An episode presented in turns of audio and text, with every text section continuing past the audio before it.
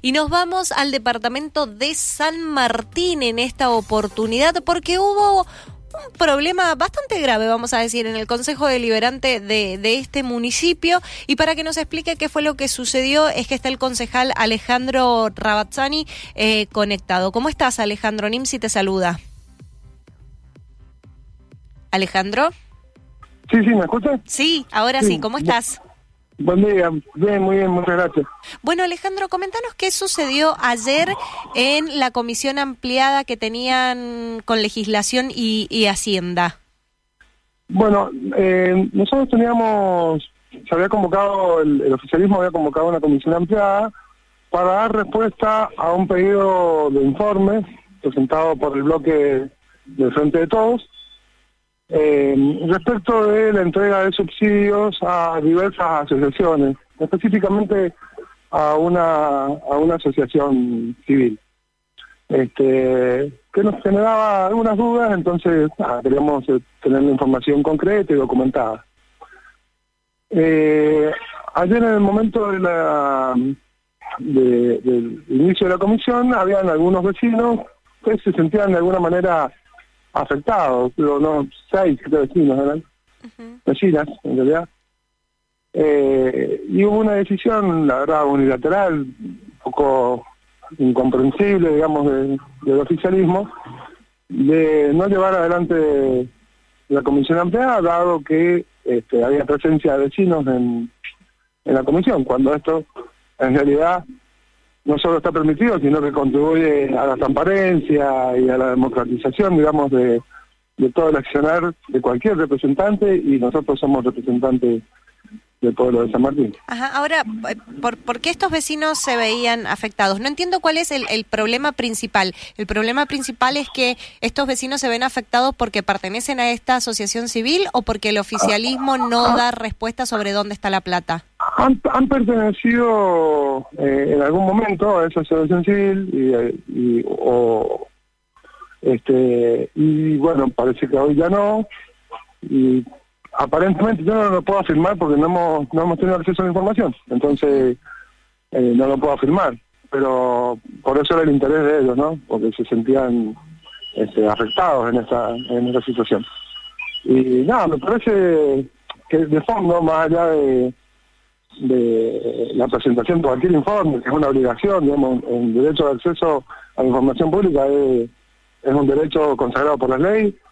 Este, me parece extraño, por lo menos, que, que el oficialismo local no permita eh, la asistencia de los vecinos a, a cualquier eh, este, e-, evento, digamos, de este tipo. Eh, y, y, me da para pensar, ¿no? Eh, la verdad que, te vuelvo a decir, nosotros lo único que queríamos era tener la información, a ver cómo se entregaron esos subsidios, en base a con qué criterios, cómo se rindieron esos subsidios, este, con qué criterios se determinó esta asociación sí y otras asociaciones no. Eh, nada, es información pública. Uh -huh. Y bueno, eh, entonces, ¿qué, ¿qué, pasó? El, el oficialismo no, no, se quiso sentar a, a, a, debatir, a presentar la información y, y no, se y suspendió, la, suspendió la, la, realización de la comisión. Primero pidió que desalojaran el, el, el recinto este, y como los vecinos están en su derecho de asistir, no lo desalojaron. Eh, y a continuación dijo, bueno, que suspendía la, la realización de la comisión.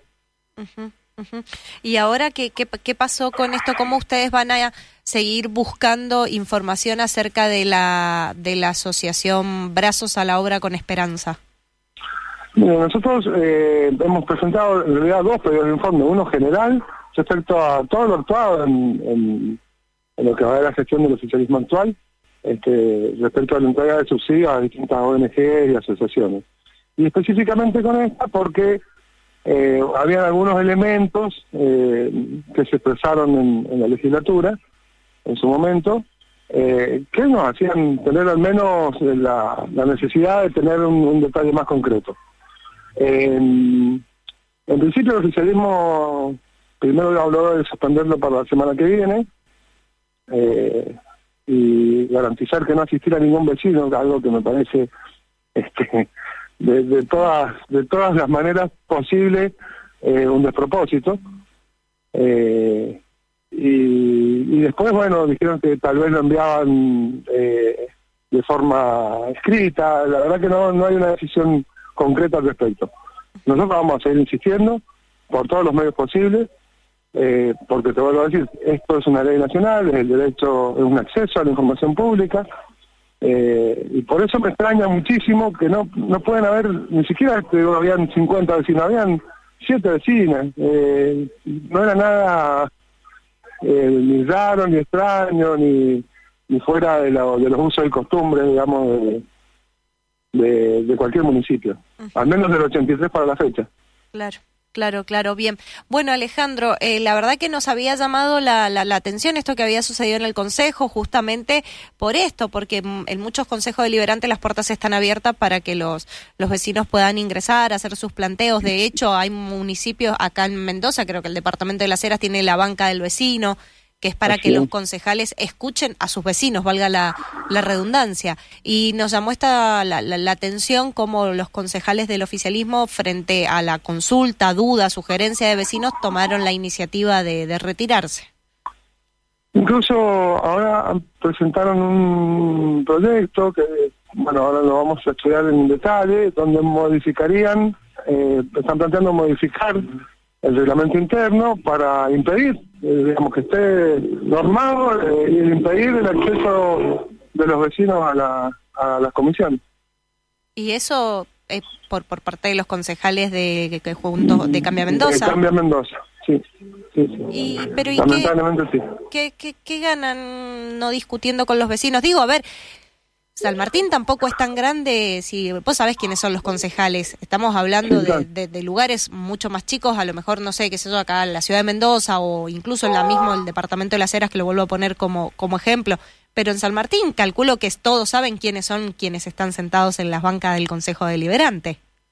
Sí, al menos la mayoría sí, y la verdad que me parece un despropósito desde todo punto de vista, eh, cuando en realidad todos digo, a, nivel mundial, te decir, todo apunta a transparentar este, el accionar público, este, incluso porque el vecino también ejerce no solamente petición a sus derechos, sus necesidades, sino también ejerce de alguna manera un control sobre el accionar de, cualquier agente público.